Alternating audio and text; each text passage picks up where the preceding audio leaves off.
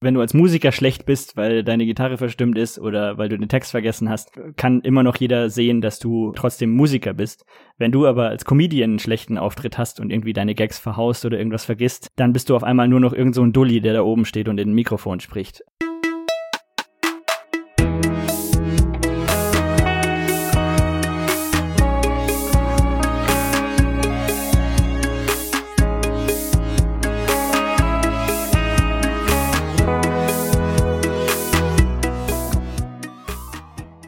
Herzlich willkommen bei Setup Punchline, dem Podcast über Stand-up Comedy. Mein Name ist Bernhard Hiergeist. Ich lasse Comedians erzählen, wie sie an ihren Witzen arbeiten. Warum geht ein Witz so und nicht anders? Wie hat sich eine Nummer im Laufe der Zeit verändert? Dem gehen wir hier auf den Grund. Dazu wählen die Comedians ein Bit aus, also ein kurzes thematisches Segment an Witzen. Davon hören wir dann eine Live-Aufnahme und dann nehmen die Comedians das Bit Satz für Satz wieder auseinander. Der Podcast ist Teil von Setup Punchline, dem Magazin für Stand-up Comedy. Unter www.setup-punchline.de gibt's Artikel und Interviews rund um Stand-up und Comedy. Heute zu Gast und ich werde auch nicht müde, das zu betonen, übers Telefon Michael Mauder, ein Comedian aus München. Außerhalb von Corona hostet Michael Comedy für Freunde, das Open Mic in München in der für Freunde Bar. Er ist auch bekannt für seinen Podcast Warum Comedy. Michael ist ein sehr gutes Beispiel dafür, dass Stand-up so einfach aussieht und doch so schwer ist. Anders gesagt, man muss verdammt viel tun, damit es so minimalistisch oder zurückhaltend aussieht wie bei ihm. In seinem Bett spricht Michael über Island, also das Land im, ganz im Norden Europas, beziehungsweise über eine App, die die Isländerinnen und Isländer vor Inzest schützen will. Eine wahre Geschichte ist das, die Michael in seiner Erzählung aber stark mit seiner Person verbindet. Wir hören jetzt eine Aufnahme vom Dezember 2019. Da ist er bei der Reihe Lola Land aufgetreten in der Lola Bar im Glockenbachviertel in München. Viel Spaß damit. Man muss sich das so vorstellen. Island ist so vor 11, 1200 Jahren von ein paar norwegischen Wikingerfamilien besiedelt worden. Das war auch eine Konversation, da wäre ich gerne dabei gewesen. So, hey Odel, guck mal die Insel da hinten. Wäre die nicht was für uns? Was denn? Du meinst die? Der überhaupt nichts wächst? Und die brennt? Das ist eine verdammt gute Idee. Genau das haben die gemacht. Die haben sich da niedergelassen, nur die Drogen, auf die die damals waren, als sie die Entscheidung getroffen haben, die gibt es heute scheinbar nicht mehr. Weil seitdem kam keiner mehr nach. Und jetzt ist es so, irgendwann hat man alle durch.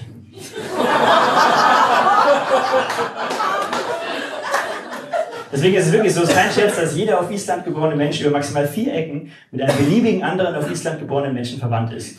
Und aus dem Grund haben sich jetzt ein paar IT-Wikinger in ihren Büros zusammengesetzt und haben eine App entwickelt, die, wenn man die zwei Handys von potenziellen Sexualpartnern aneinander hält, dann scannt die eine Datenbank und gibt ein akustisches Alarmsignal, wenn die beiden Besitzer der Handys einen gemeinsamen Großelternteil haben. Das ist kein Scherz, die gibt's wirklich. Und ich habe das gelesen und mir haben sich gleich zwei Fragen gestellt. Erstens, was genau ist das für ein akustisches Alarmsignal? Und zweitens, in welchem Moment des Kennenlernens genau stellt man diese entscheidende Frage, wenn ich eben mal rausfinden wollen, ob das nicht ethisch und moralisch verwerflich ist, was wir hier vorhaben. Ich meine, stell dich jetzt mal vor, ich bin der durchschnittliche Isländer, 1,94 groß, 3,86 Meter breit.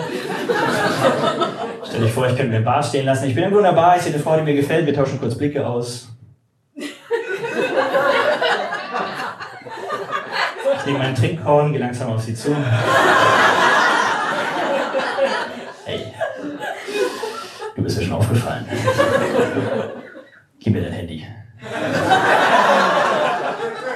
Aber am besten Fall kriegt er das Handy und dann führt er die Handys langsam zusammen und der Moment, der muss wirklich nervenzerfetzend sein.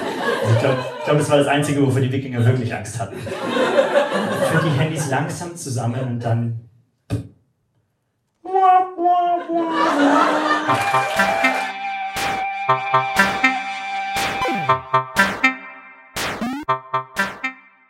mein Name ist Michael Mauder. Ich bin äh, Stand-up-Comedian aus München, mittlerweile seit vier Jahren aktiv, deutschlandweit unterwegs und auch Teil der kleinen, aber feinen und immer weiter und schnell wachsenden Szene hier in München. Ja.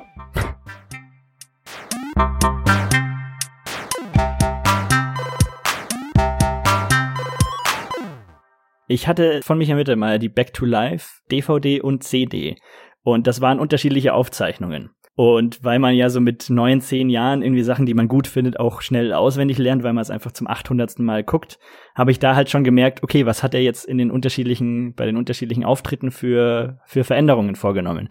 Also ich war gerade so aus der Grundschule raus, das heißt, ich weiß, glaube nicht, dass ich jetzt groß schon Gags analysiert habe von ihm. Mir ist mehr aufgefallen, was gleich ist, weil das dann natürlich der Kern des Witzes war. Das sind schon so Sachen, die mir, die mir auch damals schon aufgefallen sind. Da steht ein Mann auf der Bühne, der jetzt zwei Stunden lang was erzählt und da sind 2000 Leute, die extra für ihn dahin gekommen sind, obwohl sie jetzt irgendwie in der Schule oder in der Arbeit, wenn jemand einen Vortrag hält, eigentlich keine Lust drauf haben. Was macht das jetzt so besonders und warum geht das, wenn der ohne Instrumente oder Requisiten einfach nur was erzählt?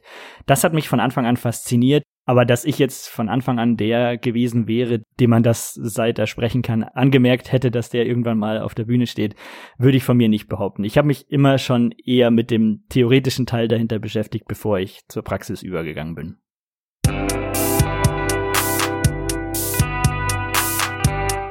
Dieses Island-Bit von mir ist das aller, allererste Comedy-Bit, das ich jemals geschrieben habe, tatsächlich. Das ist von meinem ersten Auftritt im Mai 2016, äh, ist das tatsächlich bis heute übergeblieben. Und ich habe damals in Ebersberg außerhalb von München gewohnt und hatte regelmäßig lange S-Bahn-Fahrten in die Stadt und wieder raus.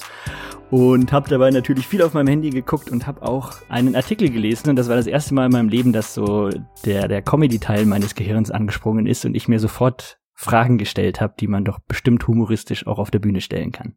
In dem Artikel ging es um die App. Da ging es darum, dass die, dass die tatsächlich eine Datenbank haben, wo jeder Isländer erfasst ist ich hatte damals schon meinen ersten Comedy-Auftritt ausgemacht. Das war bei der offenen Bühne in der Rosenau in Stuttgart, drei Stunden Fahrt von hier, weil ich das mit dem Comedy-Dings ausprobieren wollte. Und dann ging es natürlich darum, jetzt irgendwas Lustiges zu finden. Und da war dieser Artikel dann eine absolute Goldgrube für mich. Und da habe ich dann auch gemerkt, wie cool das ist und wie, wie viel Spaß das machen kann, sich da in so ein Thema reinzufuchsen und habe mir das dann eben zu Herzen genommen und wirklich lange daran geschrieben, bevor ich das das erste Mal dann ausprobiert habe. Ich habe das Video heute noch, ich habe mir das erst vor kurzem wieder angeguckt. Ich muss sagen, dass sich da von den Text gar nicht so viel verändert hat. In den, in den, also es hat sich einiges verändert, aber so die, die wirklichen großen Blöcke waren damals schon da. Und es kam wirklich sehr gut an. Also ich war fast, fast schockiert, wie, wie gut dieser erste Auftritt da funktioniert hat.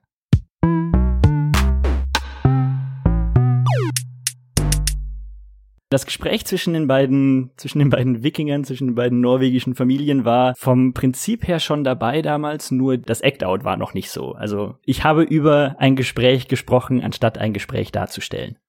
Also es ist viel besser, was zu zeigen, als nur davon zu erzählen. Und ich habe auch gemerkt, dass da das Timing deutlich besser funktioniert und man den beiden, auch wenn es nur jeweils zwei Sätze sind, kann man den beiden Figuren schon so einen ganz kleinen Charakter mitgeben. In der Entwicklung dieses Bits habe ich tatsächlich einige Sachen ausprobiert und wieder weggelassen, die teilweise wirklich, wirklich gut funktioniert haben, immer. Einerseits war das sehr viel Self-Deprecation, wie der Engländer sagt, also sehr viel grobe Selbstironie, wo es irgendwie darum ging, dass die Isländer auch sehr früh ihre Jungfräulichkeit verlieren. Kurz dahinter sind, sind übrigens wir. Und wenn ich sage wir, dann meine ich ihr.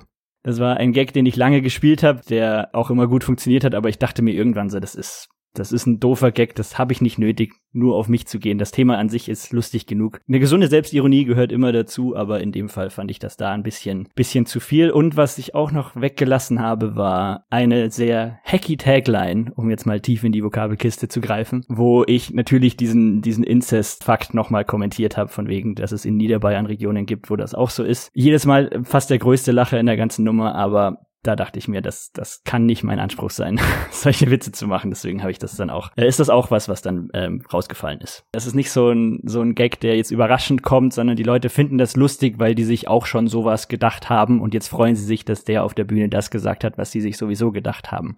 Ganz grundsätzlich ist ja die Erwartung zwar, dass die Leute lachen wollen. Das wird von mir erwartet, dass ich sie zum Lachen bringe. Nur die Art und Weise, wie ich sie zum Lachen bringe, da möchte ich, möchte ich dann doch noch ein paar Überraschungen bieten. you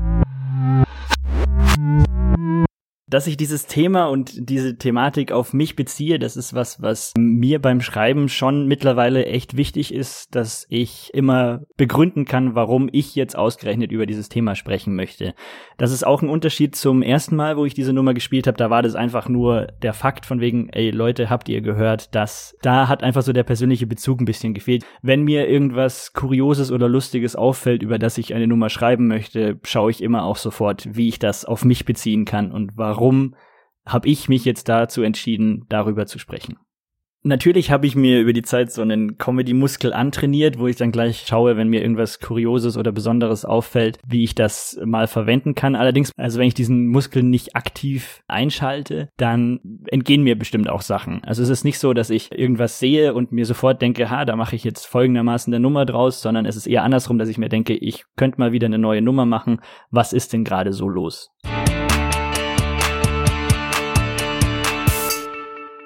Diese Zeile mit dem irgendwann hat man alle durch, das ist was, was man, was man mir auf jeden Fall verzeiht äh, und was auch immer sehr gut ankommt, weil es sehr unerwartet kommt, weil ich mich natürlich auch so ein bisschen als der tollpatschige Mensch, was so so zwischenmenschliches angeht, äh, etabliert habe und dann hau ich auf einmal sowas raus. Und äh, überhaupt dieser Satz macht mir ganz viel Spaß in der Nummer, weil ich bei dem merke, äh, wie wichtig das Timing ist. Also wie gesagt, die Nummer ist vier Jahre alt, das heißt, ich habe die mindestens 70 Mal gespielt. Ich habe, glaube ich, wirklich vom Timing her alle Varianten durch. Da macht's mir wirklich großen Spaß, weil ich mittlerweile genau weiß, welche Worte und welcher Halbsatz wie funktioniert, dass ich das genau ausreize, wie lang warte ich jetzt, bis ich den nächsten Satz sage, der sich auf diesen Punkt hinarbeitet. Und ich merke auch, wie diese Nummer funktioniert und wie die Leute da wirklich aufmerksam sind. An diesem Punkt mit dem, und da habe ich mir zwei Fragen gestellt, das ist so ein Punkt, wo ich gerne mal merke, dass es jetzt gerade totenstill ist und mir gerade wirklich alle Leute zuhören, weil sie wissen wollen, wie es weitergeht. Und das ist fast ein schönerer Moment, als den größten Lacher des Abends zu haben. Da sind ja die Sätze davor auch noch. Jetzt muss ich überlegen, ob ich das hinbekomme. Seitdem kam keiner mehr nach. Und jetzt ist es so, irgendwann hat man alle durch. Das ist da auch so ein bisschen ein Randtasten, weil wenn die Pause lang ist, dann kommen die Leute schon selber drauf, was auch funktionieren kann, was auch äh, sehr lustig ist, wenn man das gar nicht mehr aussprechen muss, beziehungsweise wenn man dann nur noch einen drauf sitzt, indem man es ausspricht. Da kann es eben passieren, wenn das zu schnell kommt, dass dann dieser Gag untergeht oder nicht so maximal wirkt, wie er wirken kann. Stellt euch jetzt mal vor, ich bin der durchschnittliche Isländer und stellt euch vor, ich könnte mir einen Bart stehen lassen, ist noch so ein Überbleibsel von der Zeit, wo diese Nummer wirklich sehr auf meine Kosten ging. Das ist aber was, was ich äh, irgendwie sehr lustig finde, weil einfach auch mit 27 mein Bartwuchs jetzt noch nicht wirklich ausgeprägt ist. Und wenn ich jetzt vorher sage, stellt euch vor, ich bin der durchschnittliche Isländer, dann ist das für mich sehr lustig zu sagen. Ihr müsst da jetzt durch und euch vorstellen, wie ich mit Bart aussehen würde, auch wenn wir das alle nie sehen werden. Dieser kleine Zusatz, dieser, ich nehme mein Trinkhorn und gehe langsam auf sie zu, ist meine absolute Lieblingsstelle in dem Bit, muss ich tatsächlich sagen. Das funktioniert auch immer super, weil das auch so total überraschend kommt. Natürlich ist es ein, ein gewisses Klischee, aber ich mochte dieses Bild einfach viel zu sehr. Und das ist auch, glaube ich, jetzt nicht zu klischeehaft, um, um wirklich störend oder nervig zu sein, sondern das ist einfach nur so ein, so ein kleiner Zwischengag. Und er kommt auch meistens sehr gut an.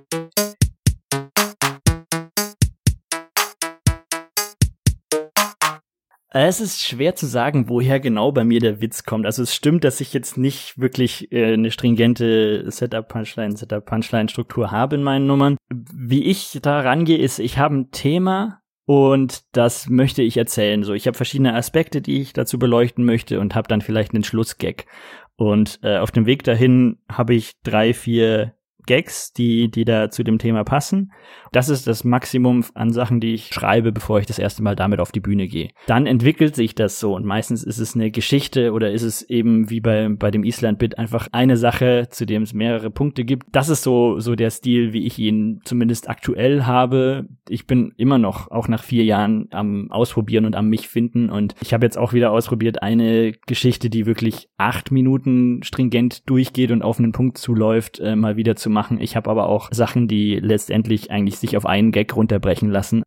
Ich würde jetzt nicht behaupten, dass ich wirklich eine Bühnenfigur habe in dem Sinne, aber natürlich ist das auch nicht, nicht die Privatperson, die da oben steht. So dieses stellenweise zögerliche ist auch noch, glaube ich, was, was äh, so ein Überbleibsel ist von den vier Jahren, vor denen ich die Nummer geschrieben habe, weil ich auch am Anfang sehr unsicher war auf der Bühne und irgendwie viel nach unten geguckt habe. Ich merke allerdings, dass es schon noch Unterschiede gibt, wie ich auf der Bühne bin, zu wie ich daneben bin. Äh, das merke ich vor allem, wenn ich im Crowdwork bin, wenn ich irgendwie mit Leuten im Publikum spreche oder so. Das sind Sachen, die ich in einem persönlichen Gespräch nie, nie zu den Leuten sagen würde. Der Performer, wenn der aus mir rausbricht, dann ist es auf jeden Fall jemand anders, wie wenn man jetzt mit mir abends ein Bier trinkt. Äh, mittlerweile versuche ich diese Differenz zwischen mir auf der Bühne und äh, dem echten mich so klein wie möglich zu halten. Aber früher, glaube ich, war es, war es schon so, dass ich mich da ein bisschen hinter den Witzen versteckt habe und eben versucht habe, so die, die Unsicherheit mit Selbstironie zu überdecken.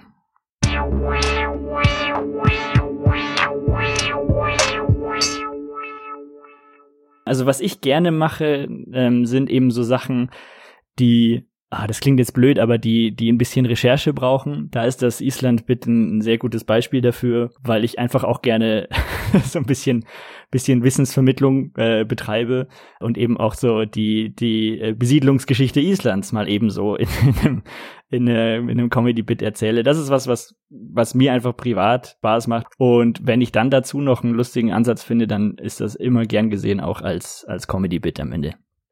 Ich habe bei meinem, bei meinem Solo im Januar habe ich die Leute am Schluss aufgefordert, gerne auf mich zuzukommen, wenn sie noch Fragen haben. Und es haben überraschend viele in Anspruch genommen da merke ich dann immer, wie überrascht die Leute sind, wenn ich dann sage, ja, natürlich, das, das stimmt alles und hier ist ein Beweis und so weiter. Ich achte schon drauf, dass vieles stimmt. Natürlich übertreibt man in, in Kleinigkeiten, um einen größeren Gag und einen größeren Lacher zu erzielen am Schluss. Eine gesunde Übertreibung gehört schon dazu. Das sind aber auch Sachen, wo das Publikum das gerne merkt. Okay, das, das war jetzt lustig, aber das war jetzt nicht Teil der Geschichte, sondern das war jetzt halt ein Gag, dass wir auch in dieser Minute noch einen Lacher drin hatten.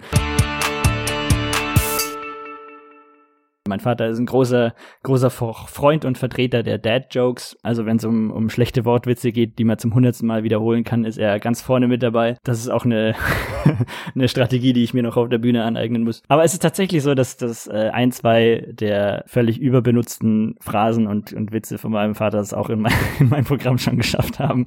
Äh, also nicht, nicht als Geschichte über ihn, sondern einfach nur, weil die Formulierung so, so herrlich albern und, und völlig verspult ist, dass du so erschöpft bist, dass du auf Brustwarzen und Augenbrauen irgendwo angekrochen bist. Das also das ist einfach so so äh, dermaßen absurd, aber doch irgendwie ein lustiges Bild. Das ist so eine eine der Formulierungen, die bei uns im Elternhaus overused wurde, die ich aber dann so lustig fand, um diesen Zustand darzustellen, dass ich das auch auf der Bühne so erzählt habe eine, eine gesunde Albernheit, also wirklich, das ist was, was ich merke beim, beim Crowdwork, was gerne mal passiert, wenn mir dann irgendwie auf die Berufsbezeichnung von jemandem im Publikum ein schlechter Wortwitz einfällt, dann ist der, bin ich da der Erste, der den laut rausbrüllt.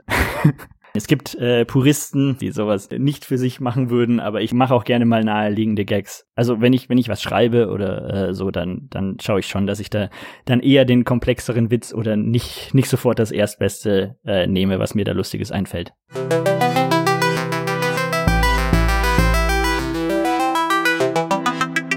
Natürlich gibt's gerne mal Umstände, wo du eine leichte Ausrede hast, warum das Publikum jetzt gerade schlecht war, dass du der Meinung bist, du hast keinen schlechten Auftritt abgeliefert. Aber wenn du jetzt irgendwie fünf, sieben oder zehn Minuten da oben gestanden bist und du hast auch ab der Hälfte keinen Lacher bekommen, dann kannst du das nicht mehr nur noch aufs Publikum schieben. Egal was das für ein Publikum ist und egal über welche Witze ihr bisher schon gelacht habt, ich möchte jetzt, dass ihr über meine Witze lacht und ich kenne folgende Tricks und Kniffe, dass mir das auch gelingen wird. Ich hatte einmal die Erfahrung das erste Mal, als ich in Berlin gespielt habe. Und das war so ein mittelmäßiger Abend, das war jetzt nicht total gut besucht. Und dann haben wir uns alle damit abgefunden, das ist halt einer dieser Abende, wo es halt nicht wirklich gut geht. Und dann kam Osan Yaran rein, der kam später, weil er vorher noch bei einer anderen Show gespielt hat. Und ähm, der wusste das nicht, dass das hier eine mittelmäßige Show war und hat deswegen komplett abgerissen. Wenn du gut bist, dann kriegst, kannst du jedes Publikum kriegen. Gut, vielleicht nicht jedes, aber 99 Prozent der Publikümer da draußen. Dass du auf einer Bühne stehst und es kommt wirklich gar nichts zurück, ist wirklich ein, äh, ein Schlag in die Magengrube, fühlt sich auch mal gerne so an. Das ist so das, das Undankbare an unserer Kunstform, weil dann wenn du, wenn du als Musiker schlecht bist, weil deine Gitarre verstimmt ist oder weil du den Text vergessen hast, kann immer noch jeder sehen, dass du trotzdem Musiker bist. Wenn du aber als Comedian einen schlechten Auftritt hast und irgendwie deine Gags verhaust oder irgendwas vergisst, dann bist du auf einmal nur noch irgend so ein Dulli, der da oben steht und in ein Mikrofon spricht.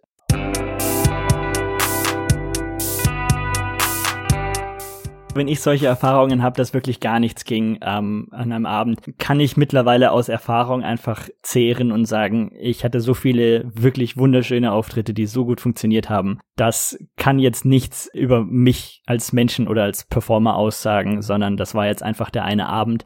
Das ist so der eine Gedanke, der mir dann hilft oder dann ist so ein bisschen, bisschen ego, egomanisch, aber dann hört man sich halt auch einfach nochmal äh, so ein Sprachmemo von einem guten Auftritt an auf dem Heimweg und kann sich dadurch ein bisschen aus diesem Loch rausziehen ziehen. Und was auch hilft, vor allem was jetzt hier in München am Entstehen ist, äh, ist die Szene. Einfach die Kollegen, wenn man bei so einem Open Mic einen schlechten Auftritt hat, dann ist man halt einer von acht. Das heißt, du wirst auch ganz schnell vergessen von Leuten, die, äh, die da waren im Publikum. Und dann hast du halt auch noch gute Freunde um dich rum, die du einfach mehrmals die Woche bei diesen Shows siehst. Denen kannst du dann entweder analytisch drüber sprechen, woran es lag, oder dich einfach ablenken und, und trösten lassen am Ende des Tages.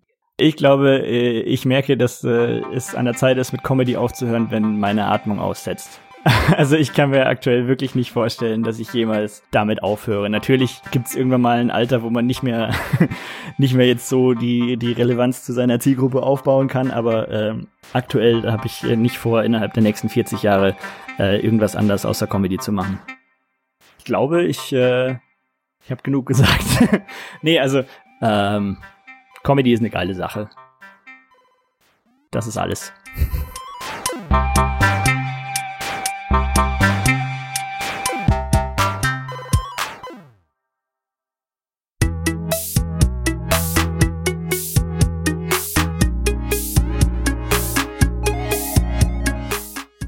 War Michael Mauder mit einem Bit über Island und das Flirtverhalten seiner Bewohnerinnen und Bewohner. Ich freue mich sehr, dass er heute bei mir war. Von Michael haben wir eine Aufnahme von Dezember 2019 gehört, bei der Reihe Lola Land in der Lola Bar in München. Die Aufnahme gibt's online bei Smile zum Nachhören. Den Link findet ihr wieder in der Beschreibung der Folge. Genauso wie den zu Michaels Podcast Warum Comedy und zu all seinen sonstigen einschlägigen Profilen. Vielen Dank, dass ihr dabei wart. www.setuppunchline.de kann man auch weiterempfehlen, freut mich immer sehr. Gibt's auch auf Facebook oder Instagram. Bis zum nächsten Mal. Mein Name ist Bernhard Hiergeist und das war Setup Punchline, ein Podcast über Stand-up Comedy.